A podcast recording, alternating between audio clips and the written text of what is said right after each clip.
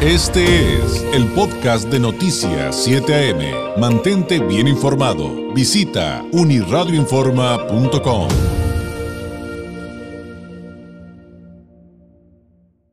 Le agradezco enormemente a Alma Rodríguez Rendón, coordinadora de enfermería, eh, enfermera especialista en salud pública. Nos tome la llamada en esta mañana de lunes. Alma, ¿cómo está? Muy buenos días. Muy buenos días, saludos a su auditorio. Bien, gracias. Qué bueno, qué bueno. Un abrazo a la distancia. Muchas gracias por este trabajo que hacen todos los trabajadores de salud todos los días. Ahora más con la pandemia, Alma, pero obviamente esto es de siempre, de siempre.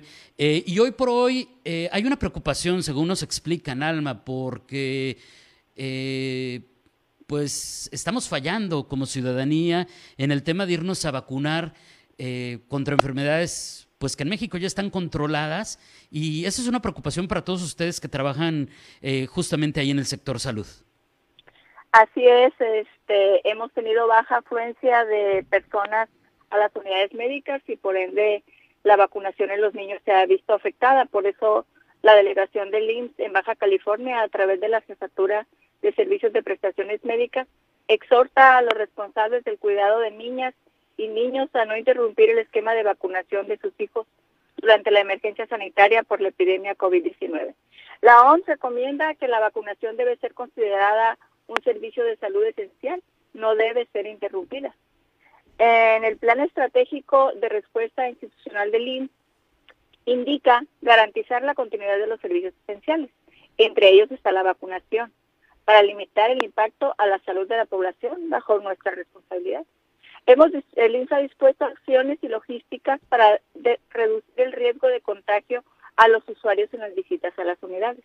Derivado de la emergencia sanitaria, se debe de revisar el esquema de vacunación de todos los integrantes de la familia, en especial de los niños menores de 8 años y, y con énfasis en los menores de 2 años, porque los menores de 2 años tendrán vacunas que se les ponen como primera vez y no tienen ninguna protección para ellas. Son más vulnerables a enfermedades graves en caso de que les falte alguna dosis de vacuna. Se recomienda acudir a la unidad de, medicina familiar más cercana a su domicilio, no, no necesariamente la que le corresponda por derecho a audiencia. Puede ir a la más cercana a su domicilio portando su cartilla nacional de salud. Esas actividades se están realizando con las medidas pertinentes la importancia de aplicar los refuerzos de biológico en el momento oportuno, pues solo así el sistema inmunológico continuará protegido durante más tiempo sin interrumpir la efectividad. Oiga, Alma, ¿cuáles son las vacunas que en este momento, pues tradicionalmente, digo, ahorita hablamos de lo de la influenza, que creo que eso es sumamente importante, pero, pero ¿qué tipo de vacunas eh, en este tenor de los menores de 8 años son las más importantes y que en este momento no se están yendo a aplicar como, como deberíamos? Tenemos vacuna hexavalente, esa nos protege contra difteria, tosferina, tétanos, poliomielitis, hepatitis B y hemófilos influenza. Esa es para los niños menores de dos años. Pero para los niños de seis años tenemos la vacuna triple viral. Esa vacuna eh, nos protege contra, contra el sarampión, específicamente contra el sarampión, rubel, rubiola y papera. Que bueno, además son, son enfermedades que supuestamente ya están controladas, otras estaban, eh, ¿cuál es el término? Em, como eliminadas, más o menos. Es Ajá, erradicadas. Estaban erradicadas y, y, por la falta de vacunas o por los movimientos antivacunas, algunas han regresado y ha habido muertes en el mundo por ello. Y eso, eso creo que preocupa. Ahora, Alma, eh, ¿qué hay con la vacuna de la influenza? Porque esto que nos cuenta y que es un acumulado y que la gente debe tener confianza en que va a ir con toda la seguridad de vacunar a sus niños, que cumplir con su cartilla de vacunación es esencial, nos lleva también a pensar, oye, ¿y la de la influenza qué onda? ¿Es a partir de cuándo? Y ya no las, ya no las podemos poner. Ajá. La, la empezamos a aplicar a partir del primero, el primero de octubre. O sea, ya esta semana. Ajá, se le aplica a los niños mayores de 6 meses a 5 años y a personas adultas de 60 años y más.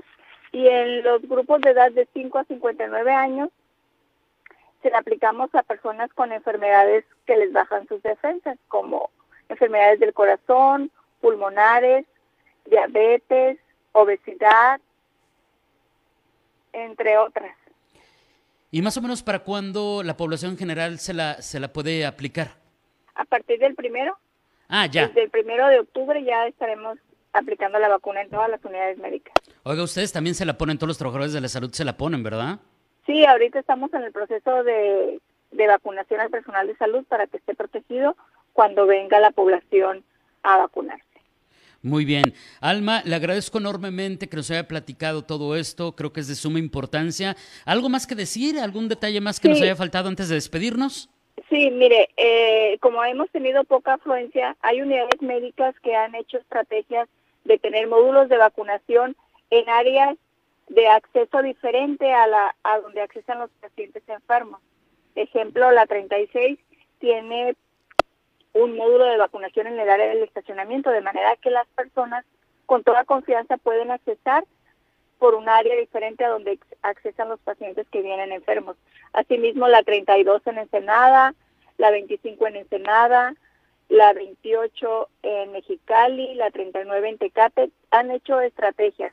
Pero a partir del primero de, en el meses de octubre y noviembre, tenemos disponible este servicio en todas las unidades médicas en áreas a, diferentes a la entrada de los pacientes, pero incluimos sábado y domingo en horarios de, 18, ah, de 10 a 18 horas para que nos haga por favor la promoción en San Luis de Colorado en la UMF 38, en Mexicali en la 16, 28, 31 y 40, en Tecate en la UMF 39, en Tijuana en las unidades 7, 18, 27, 33 y 36, en Ensenada en la 8, 25 y 32. Perfecto. Es importante no demorar la necesidad de, actualizar el esquema de vacunación de todo, eh, de todo el núcleo familiar, pero en especial de los niños menores de 8 años. A ver, repítanos por favor, Alma. Eh, está abierto entonces de lunes a domingo, pero los horarios, porque le interrumpí cuando me estaba diciendo los horarios y no se escuchó bien. Ok, los horarios dentro de la unidad médica es de las siete y media de la mañana a las siete y media de la noche. Ya estamos listos en las unidades médicas con el acceso externo. Y, de, y los sábados y domingos de 10 a 18 a 18 horas estarán disponibles en las unidades que les mencioné en todos los municipios del estado y parcial de Sonora, como es San Luis Río Colorado.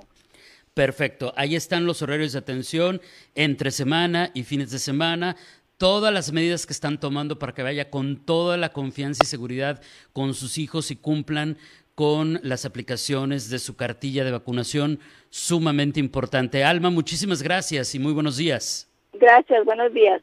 Ahí está toda la información. Se la vamos a compartir si se le escapó algún detalle, no se preocupe.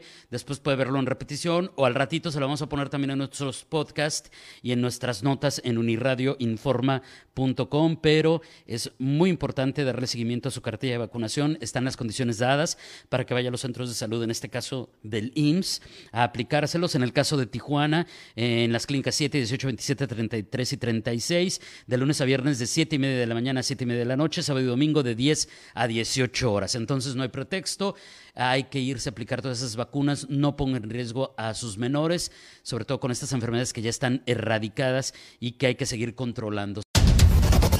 Este fue el podcast de Noticias 7am. Mantente bien informado. Visita unirradioinforma.com.